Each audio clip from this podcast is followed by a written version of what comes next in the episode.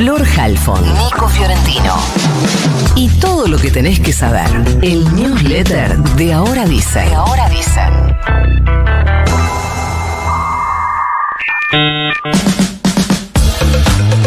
Marcela Acuña, una de las acusadas por el presunto femicidio de Cecilia Strisovsky, escribió otra carta desde la cárcel, novena carta desde la cárcel, y acá parece admitir que encubrió el crimen de su ex nuera y dice temer por la vida de su hijo César Sena, también detenido por esta causa. Esta vez el texto va dirigido a su esposo, el dirigente social Emerenciano Sena, otro de los siete detenidos, y la mujer le pide disculpas y acusa a su hijo de estar detrás de la desaparición y presunta muerte de Cecilia, dice, siento que te fallé, le dice Emerenciano Sena, por cubrir a César y no puedo vivir con eso. La carta fue publicada en el diario Norte, tiene fecha del 14 de julio. Acuña la escribió la comisaría sexta del barrio Santa Inés, ahí es donde está detenida, su marido está alojado en la seccional tercera. Y dice también la carta, ojalá pronto llegue tu libertad, la mereces. Yo no, yo lo cubrí a César, lo protegí. Te oculté para no involucrarte y salió todo mal. Y mucha gente inocente está presa, empezando por vos. Esa carga también me mata por encubrir a mi hijo. Quizá Dios me escuche y me bendiga, o bien me haga ver la realidad. Dejo en manos de Él, hoy la prioridad es tu libertad, te amo mucho. No perdamos de vista que estas siete personas están presas por la desaparición y presunto femicidio de Cecilia y seguimos sin saber qué pasó.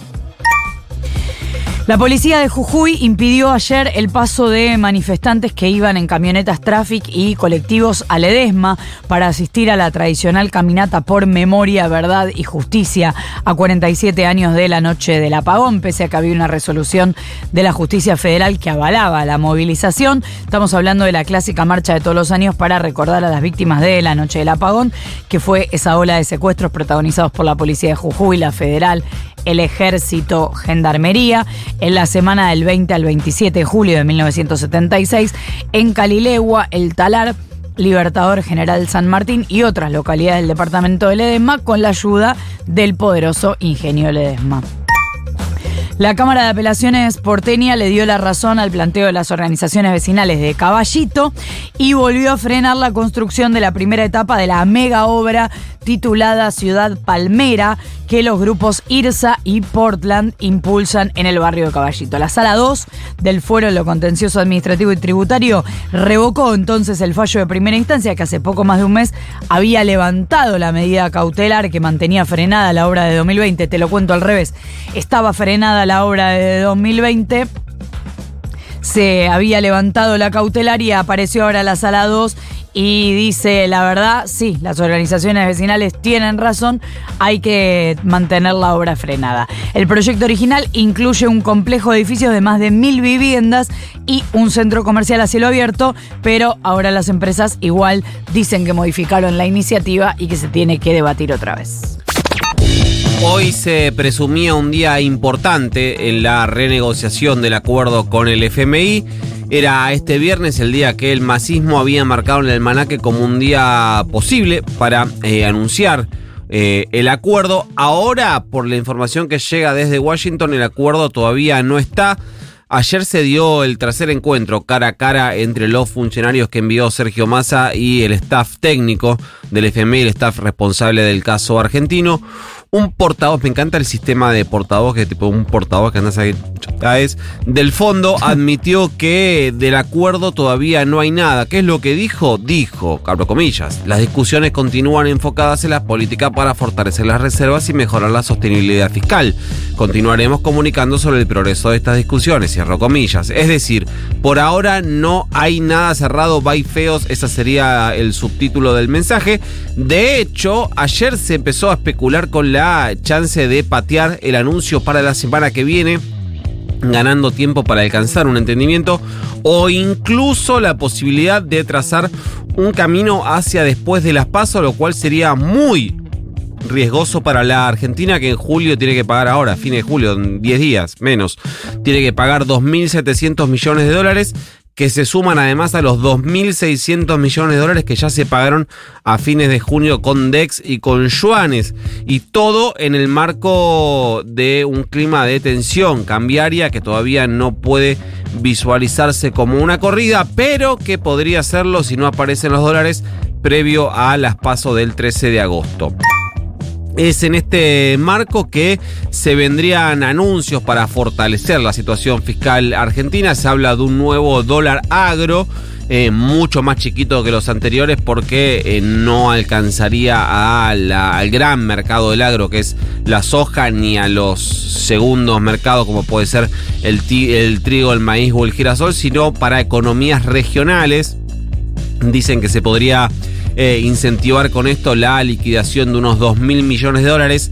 Además, también se evalúa la posibilidad de encarecer positivamente las importaciones. ¿Cómo sería esto? Bueno, por ejemplo, agregándole el impuesto país que vos, Feito o vos, Feita, pagás cuando eh, compras dólares para ahorro o cuando compras, em, haces compras con tarjeta de crédito, pagás el impuesto país de 35% por sobre el precio del dólar oficial, eh, que em, lo cual naturalmente, y acá es donde eh, se, se complica y es donde entra el escenario de manta corta, lo cual encarecería en mucho las importaciones con el riesgo del traslado a precio de, esa, de ese eh, costo, de ese incremento de las importaciones.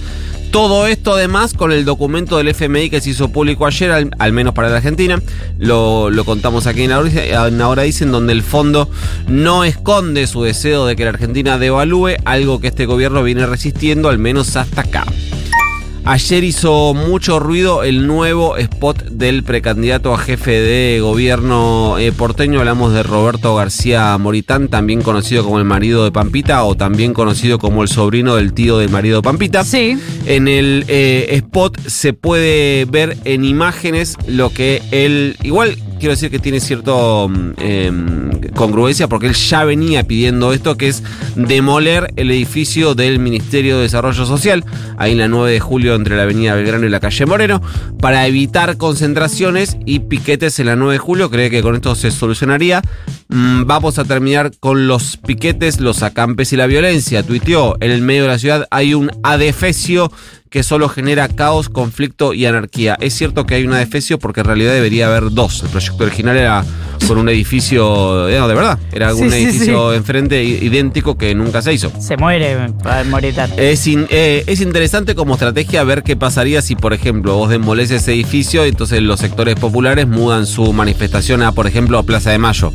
Después, entonces, que hay de demoler Casa Rosada, después demolés el Ministerio de Economía y por él, y cuando marchan eh, ustedes, feminazis, ¿qué hay que hacer? Hay que demoler la catedral, por ejemplo. bueno, no es mala, ¿eh? No es mala. Siguiendo con el clima de violencia en pleno contexto electoral, es increíble lo que le pasó ayer a Juan Pablo Luque, el candidato a gobernador del peronismo. En eh, Chubut estaba en una recorrida por el barrio Planta de Gas, sí, así se llama el barrio Planta de Gas, entre Leu, la ciudad de nuestra queridísima Delfi Torres Cabreros, eh, y de repente cayó una banda que lo atacó con piedras e incluso se escucharon algunos tiros eh, en la zona, además de los miembros del equipo de campaña, en una recorrida muy tradicional, había personas, había chicos del propio pueblo que estaban participando del acto de campaña. Luego eh, Luque en realidad acusó al intendente de Treleu que se llama Adrián Maderna, que es de Juntos por el Cambio, es decir, es opositor a él, eh, o él es opositor al intendente local, de las dos formas está bien dicha. Eh, por los hechos, después de conocido todo esto, tanto Maderna, el intendente de Juntos por el Cambio, como el candidato a gobernador de Juntos por el Cambio, que es el senador nacional Ignacio Torres, repudiaron los hechos. ¿Te parece que entonces mandamos? Sí, que te Y bueno, entonces el newsletter se va. Se